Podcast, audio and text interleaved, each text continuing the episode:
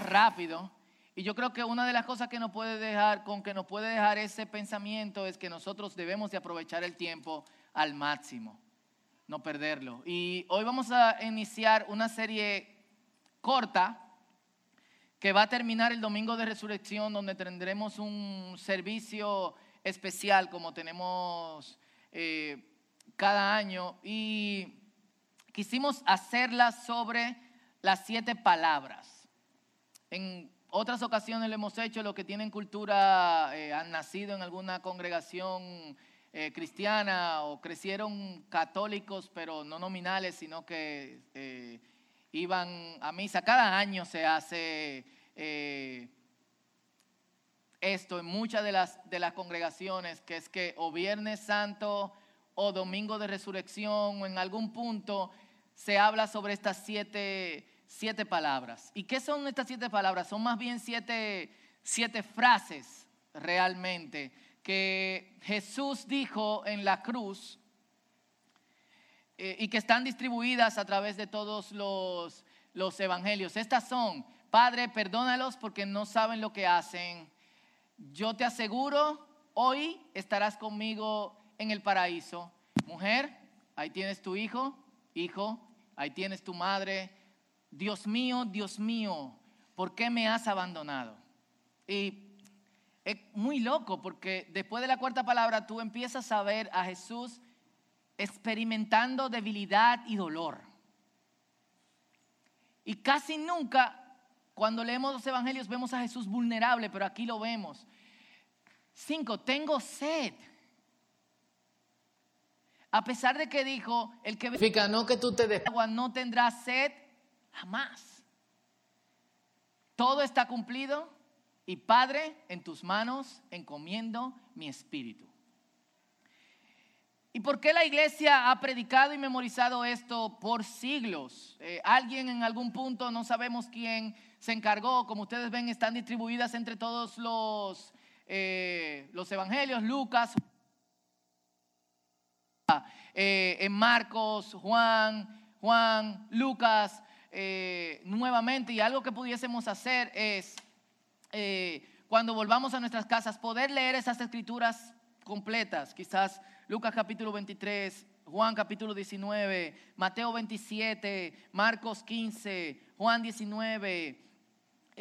porque yo creo que hay cierta importancia en pensar en la época que nosotros estamos celebrando que termina el domingo de resurrección, hay cierta importancia en pensar más en cómo nosotros podemos tomar una pausa de la rapidez para conectarnos con el Señor, en vez de tomar una pausa de nuestra rapidez para conectarnos con la playa.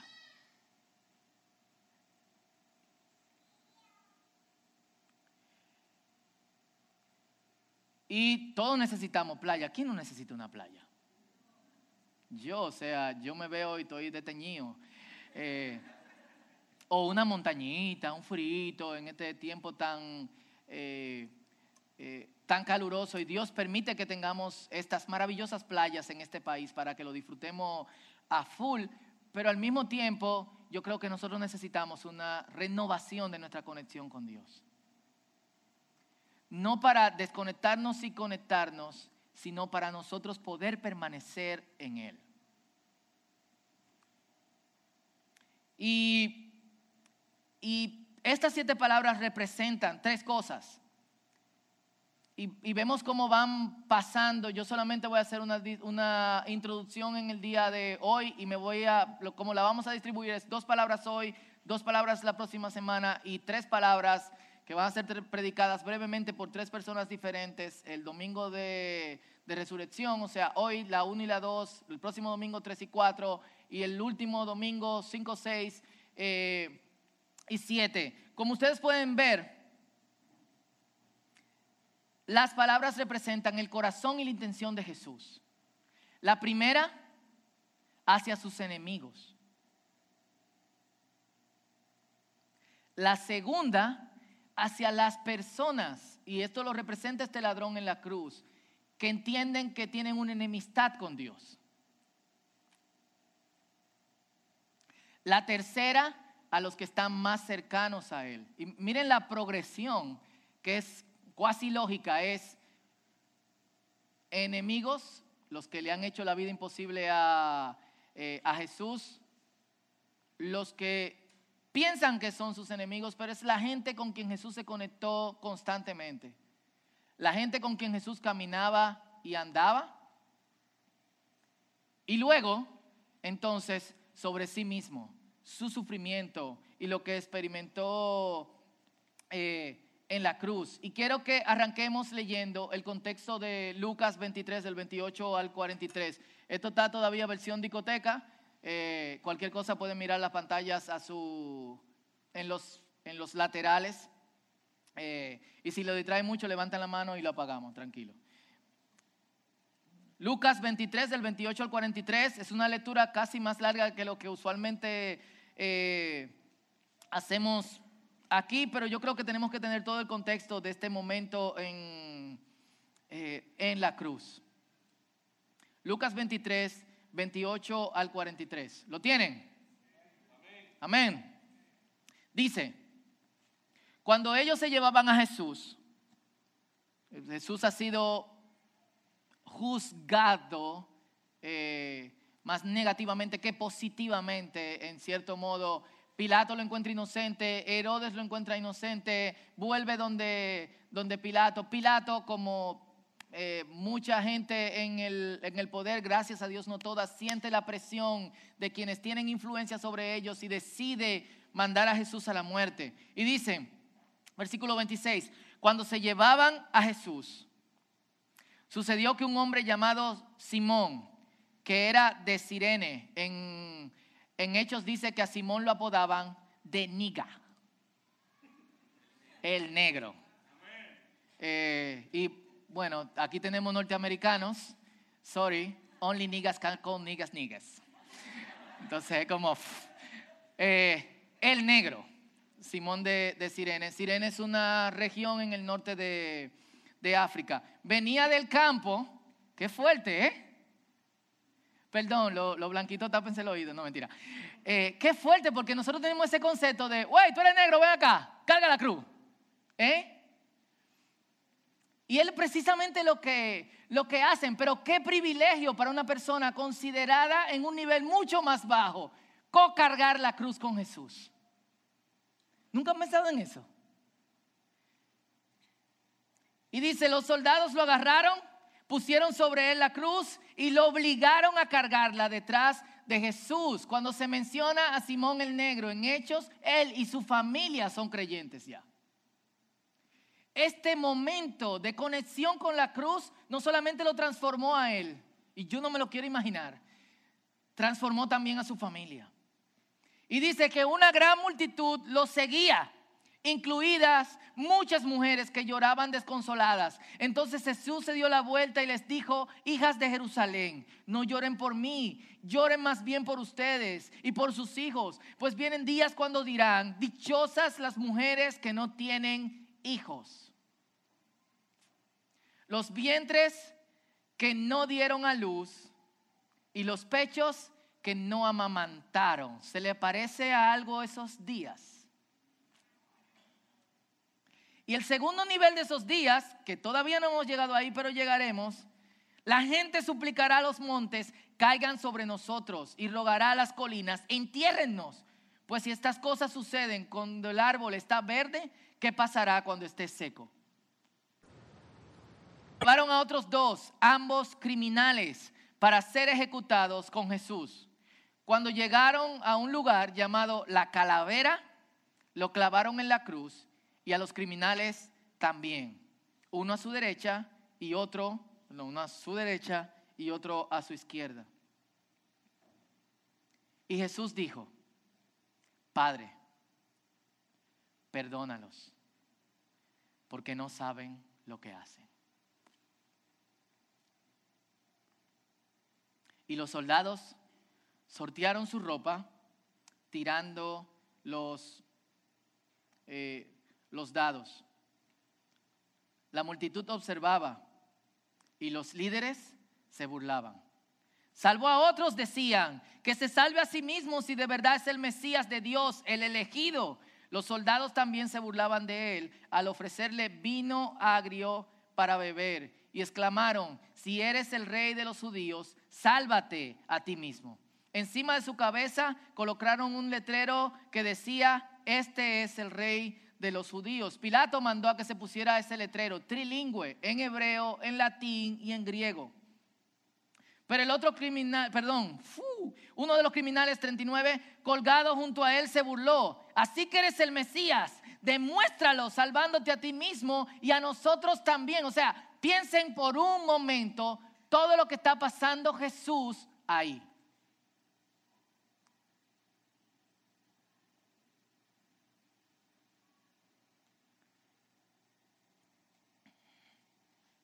Y sus primeras palabras son, perdónalos,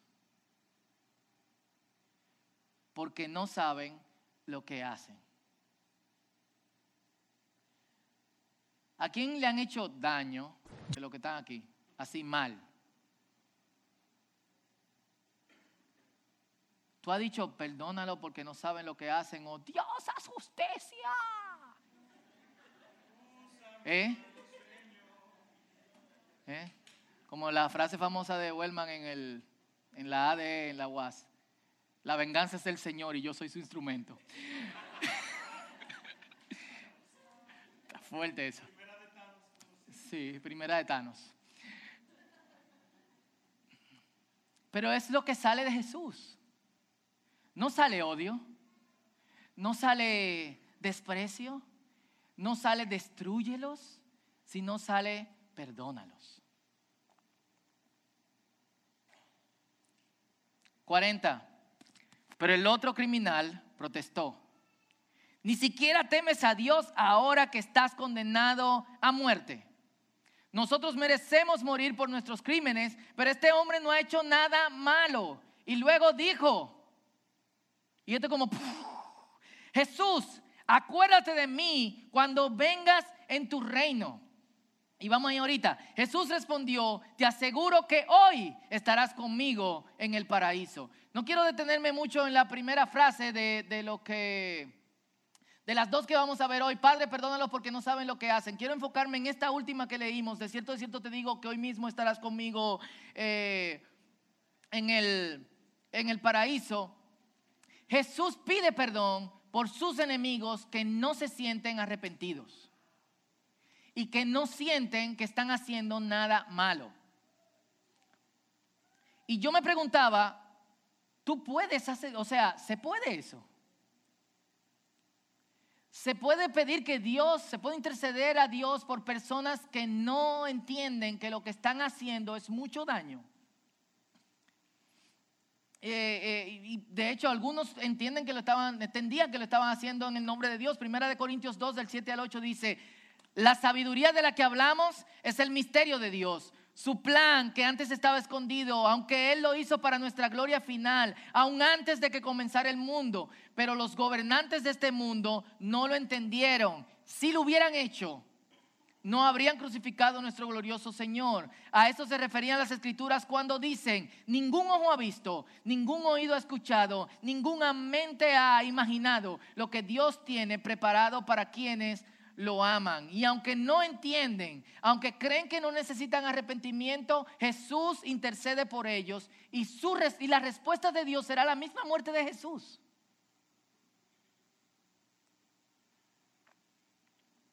Jesús en ese momento no solamente se está transformando en un intercesor orar por la, oral por la gente y orar también, me salió el sur sino que también está convirtiéndose en un intercesor en acción. Porque su sangre derramada en la cruz y su cuerpo quebrado, latigado, maltratado, eh, eh, incluso su boca con sabores raros y extraños en un momento en que tenía suma sed, va a ser la respuesta para lo que Dios quiere, para lo que Jesús está pidiendo en ese eh, en ese momento. Y hay dos pasajes que yo creo que nosotros no debemos de pasar por alto, que de alguna otra manera nos dicen por qué es posible este tipo de cosas. El primero en Hechos 3:17 dice, yo entiendo que lo que ustedes y sus líderes le hicieron a Jesús fue hecho en ignorancia.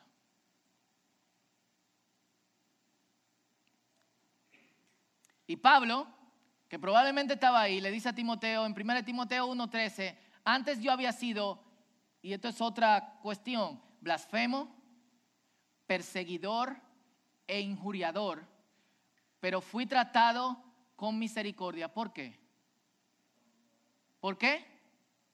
Pueden hablar, aquí pueden hablar, preguntar, responder, esto es el círculo. ¿Por qué? No sabía. No sabía. Y como yo no sabía lo que estaba haciendo,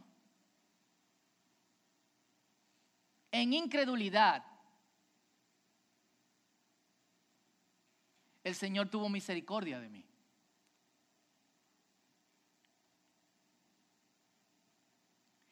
Y, yo, ojo, para seguir comentando en esta parte, yo creo que esto tiene que ver con pecados específicos, no con gracia salvadora. La gracia que te salva de parte de Dios necesita un movimiento, necesita arrepentimiento.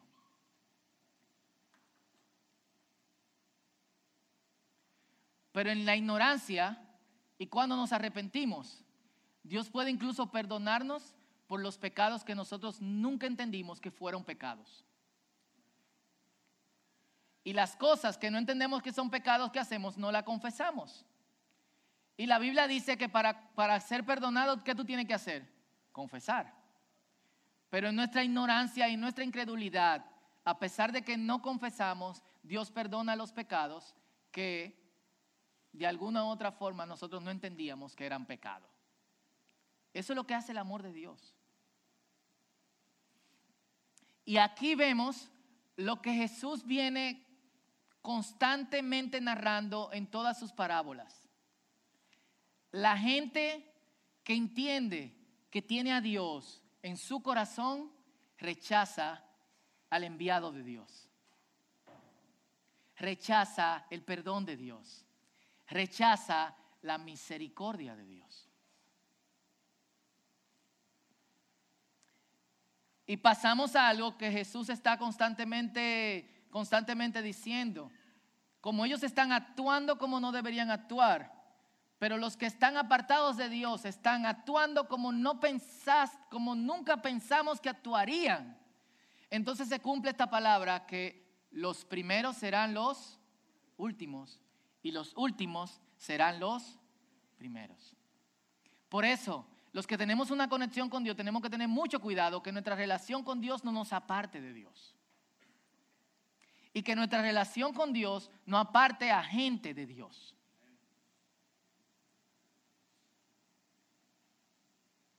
Y yo sé que casi todos, yo he tenido problemas con gente que tiene una relación con Dios eh, espectacular, pero realmente su deseo es destruirte porque tú no tienes una relación con Dios igual que la que ellos tienen. Y en vez de acompañarte, en vez de caminar contigo, te aplastan. Y tenemos que tener mucho cuidado con eso. Tenemos que tener mucho cuidado que en Dios teniendo misericordia de nosotros, nosotros no volvamos gente sin misericordia. Y tenemos que tener mucho cuidado que Dios teniendo gracia con nosotros, nosotros no volvamos gente desgraciada.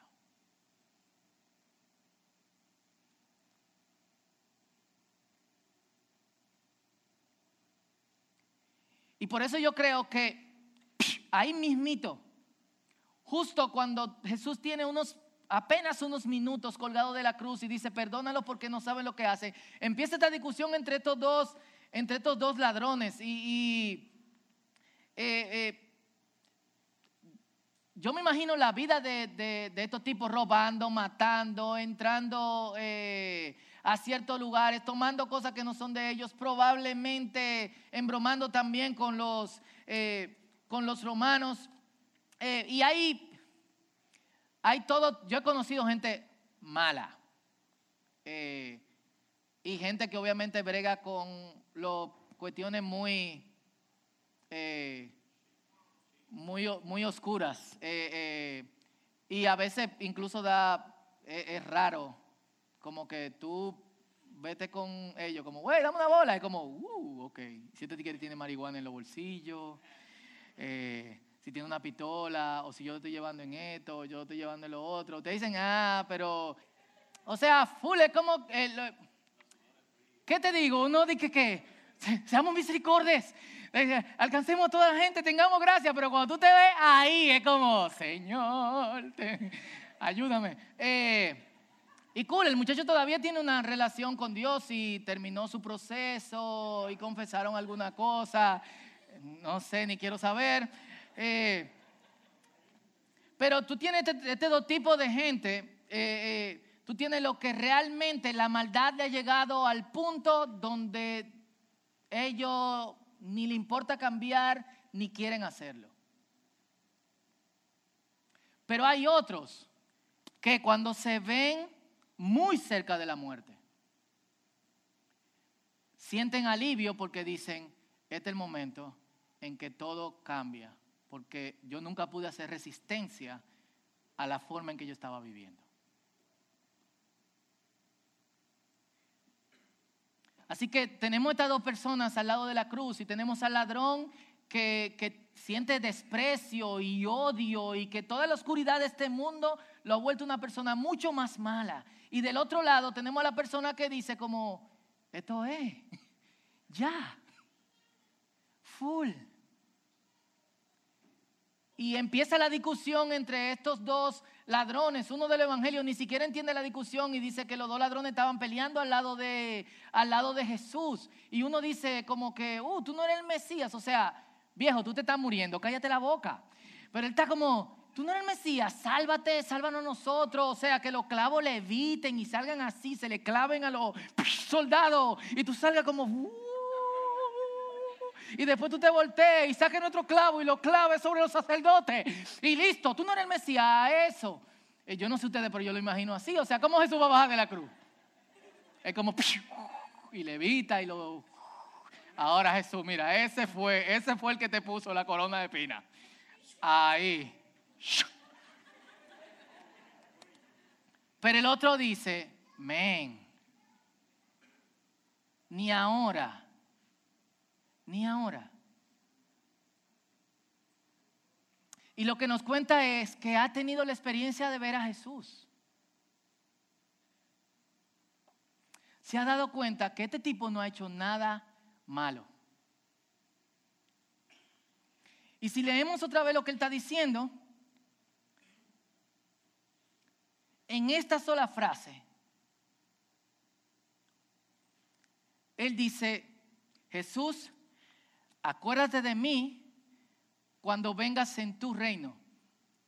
En una sola frase, él reconoce que Jesús no solamente no ha hecho nada malo, sino que es rey.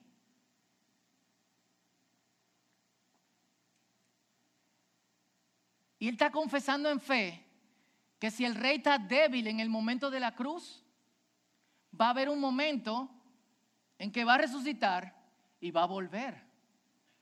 Y cuando yo, cuando vuelva, yo quiero, yo quiero un espacio, yo quiero un espacio contigo. Y Jesús le dice, rápidamente, confiesa esas 13 cosas que son nuestros puntos doctrinales más fuertes. Luego, Juan, tírale agua para que sea bautizado. Rápido, porque el que creyere y fuere bautizado será salvo, más el que no creyere será bautizado. No, ¿qué le dice Jesús? Yo no solo no te voy a olvidar,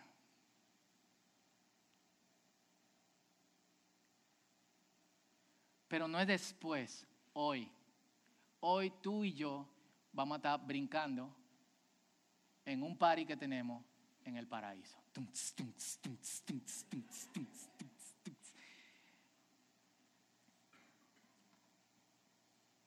Y, wow. A principio de año nosotros hablábamos sobre el hoy. Y decíamos, ¿cuál era el día de salvación? Hoy. Y el tipo está pensando de todas las cosas que yo he hecho, en el sistema que nosotros tenemos.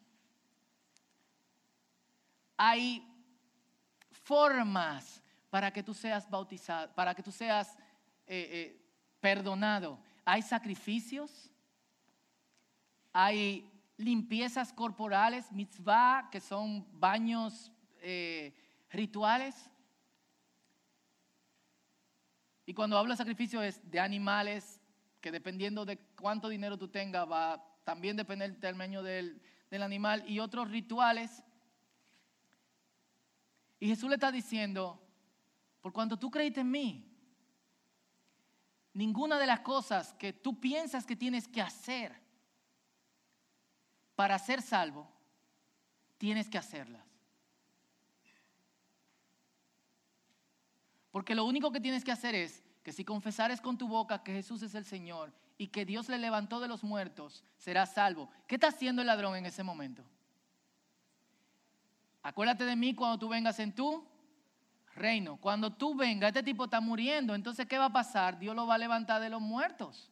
Y reino, tú eres rey, tú eres señor, tú eres el dueño de absolutamente todo. El tipo está haciendo algo sin ningún conocimiento teológico y sin ningún conocimiento previo de esta frase que la dice Pablo o Pedro mucho tiempo después.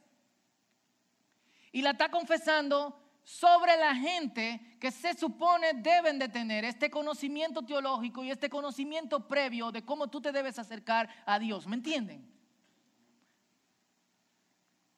Hoy. ¿Por qué? Porque Jesús no tarda en perdonar. Y eso es algo que nosotros tenemos que saber. Porque Dios no tarda en amar. El famoso filósofo chino, perdón, argentino, Fito Páez dice, urgente amar. Para Dios, esa frase nunca ha sido necesaria. ¿Por qué? Porque Dios nunca pierde tiempo en amarnos. Lo que nosotros pensamos que hay cosas que nos separan del amor de Dios, nunca nos separan. O sea, todo lo que somos, lo que vivimos, a veces pensamos, es un obstáculo para la obra y el perdón de Dios sobre nuestras vidas. No hay obstáculo para el amor de Dios no hay obstáculo para su misericordia. Y Él se apresura a restaurarnos hoy. Eso es. Hoy. Y quizá tú estás aquí en esta mañana y estás bregando con culpa. Y quizá tú eres la persona que todo el mundo dice, yo no creo que este o esta se acerque nunca a Dios. Quizá también tú eres lo que piensa que hay una estructura y cosas que hacer y hay que mover una botella de Coca-Cola y abrirla y estrellarla en el altar y decir, oh, perdóname.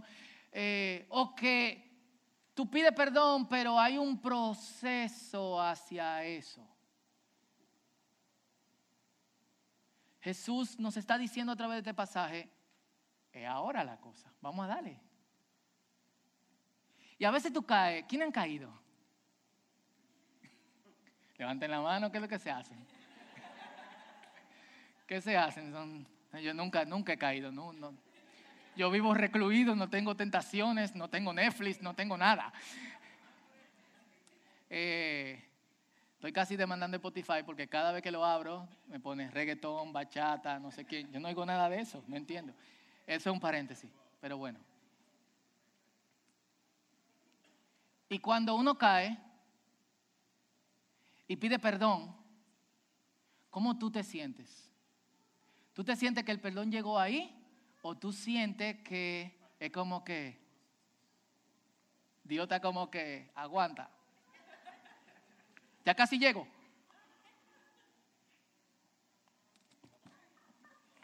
O sea, ¿cómo tú te sientes honestamente? Como yo me siento en la mayoría de los casos es que como yo hice algo malo y se supone que yo sé que yo no debía hacerlo, Dios no me perdona instantáneamente. De hecho, yo salgo en Uber a la calle para que no choque en mi carro. No mentira. Dije, que, oh Dios, me va a chocar, me va a chocar, te ofendí, por favor, perdóname. O sea, siempre pensamos que hay algo malo que nos va a pasar. Y que a causa de lo que hicimos, Dios atrasa su perdón. Eso es mentira del diablo. Y cuando caigas, levántate con más fuerza que con la que caíste. porque Dios te perdona. Y Dios no te perdona mañana, Dios no te perdona cuando venga en su reino, Dios no se olvida de ti, Él te dice hoy. Y esa es la verdad.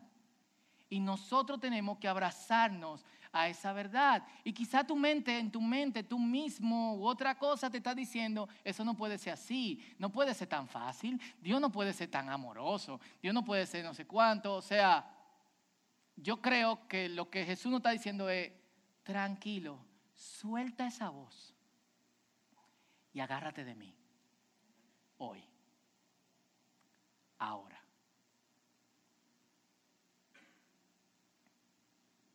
Qué loco, ¿eh? Porque en las dos cosas que vimos, el Señor está pidiendo perdón, que es cuándo? ¿Cuándo? Instantáneo. Por un grupo de gente que no quieren ser perdonados porque entienden que no necesitan arrepentirse. Y se repite lo que hablábamos las otras semanas. ¿Cuántas personas había frente a la cruz burlándose de Jesús? No sabemos, pero ¿cuántas eran? Muchas. ¿Cuántas personas hay en una cruz diciendo, acuérdate de mí? Y Jesús le dice, hoy es el pari, porque hay una fiesta en el cielo por un pecador que se arrepiente que por un grupo de personas que piensan que no necesitan arrepentirse. Y hoy tenemos que definir en qué lado nosotros estamos.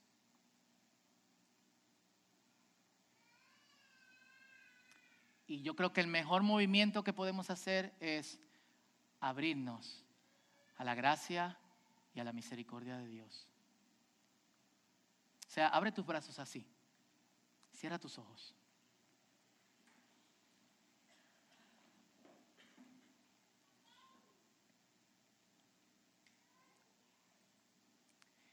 Yo no sé con qué tú estás bregando hoy. Ni sé cuáles son tus luchas. Pero yo sé que todos luchamos. Yo sé que hay luchas que nos dejan en puntos tan vulnerables que no queremos pararnos. Y en muchos de los casos es porque creemos que ya Dios se cansó de nosotros. O que su misericordia no llegará hoy porque hay un proceso que yo tengo que asumir a causa de lo que he hecho.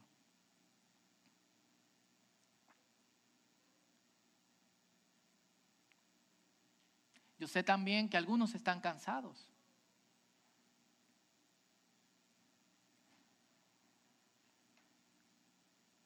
Y yo sé también que algunos no han todavía digerido lo que significa la gracia de Dios.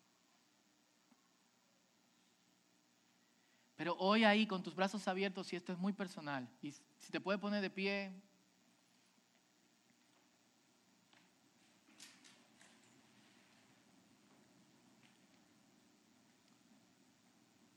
Y puedes cerrar tus ojos o inclinar tu cabeza. no por ti, sino por los demás, porque quiero que este tiempo sea muy personal.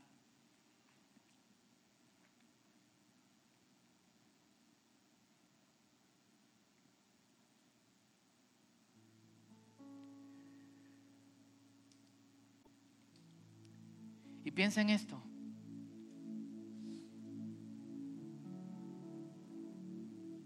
Dios siempre ama y se apresura a amar. Nunca tarda. Y su perdón llega a tiempo. Y eso es para ti. Y abrimos nuestros brazos en señal de que recibimos la gracia de Dios.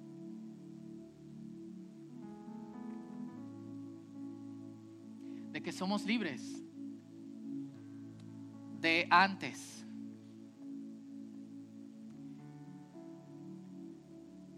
De quienes fuimos.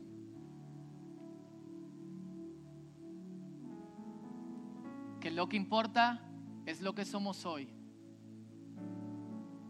No lo que otros piensan de nosotros, sino lo que Dios piensa de ti.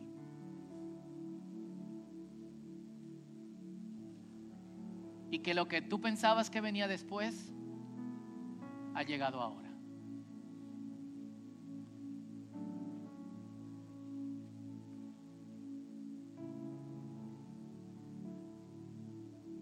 Así que abre tus brazos a esa gracia. Respira profundo. Y dilo en tu mente, Dios me ama. Dios me ama hoy. No ayer y no hoy, sino hoy.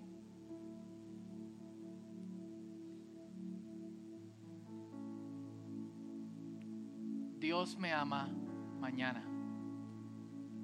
Pero Él empieza amándome hoy. Y hay este concepto tan malvado teológicamente.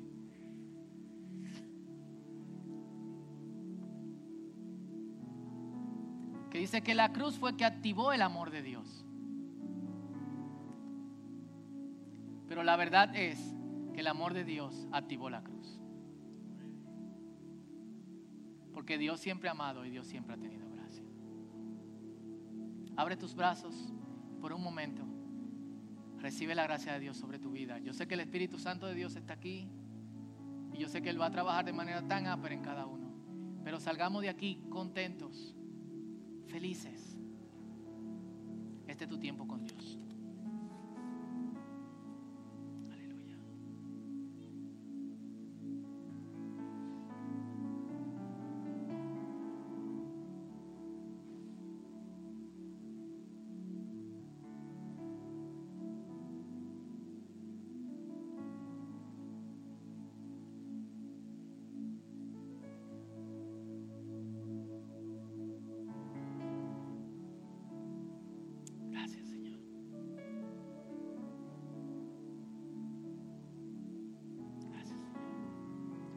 Jesús, eres lo más.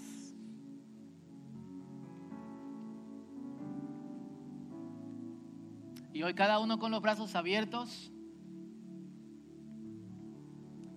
abrazamos el concepto que tú tienes de nosotros.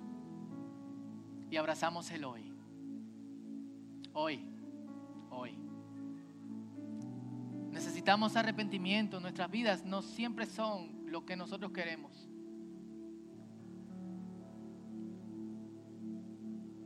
Gracias porque en nuestra ignorancia tú sigues siendo fiel.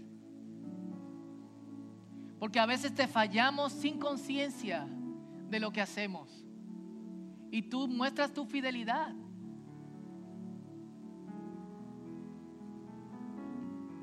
Y a veces fallamos muy conscientes, pero tan apegados a nuestros deseos carnales. Y creemos hundirnos y tú extiendes tu mano y nos dice, otra oportunidad.